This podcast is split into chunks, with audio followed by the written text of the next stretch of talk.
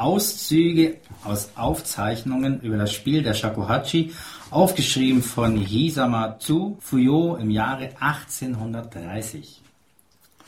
Wer Shakuhachi lernt, muss vor allem weltliche Gedanken verbannen, sich von seinen Begierden trennen und die Vorstellung ablegen, überlegen oder unterlegen zu sein. Er muss seinen Geist im Bauch konzentrieren, damit er den Ton des Bambus hört. Das ist das Wichtigste.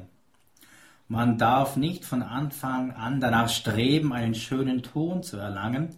Und es ist verdammenswert, wenn jemand es liebt, einen glanzvollen Ton hervorzubringen.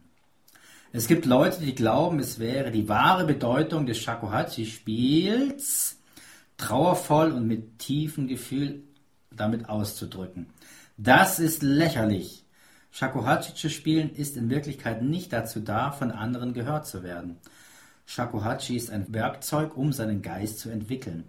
Wer sich von allem gelöst hat, kann dies hören. Nur die äußere Form der Stücke zu spielen darf nicht Shakuhachi-Spiel genannt werden und hat nichts mit Shakuhachi zu tun. Hüte dich ernsthaft davor.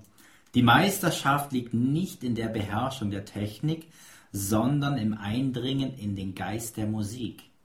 Das Eindringen in den Geist der Musik aber liegt innerhalb der Beherrschung der Technik. Am Ende muss man sein Leben gänzlich der Sache hingeben. Das ist alles.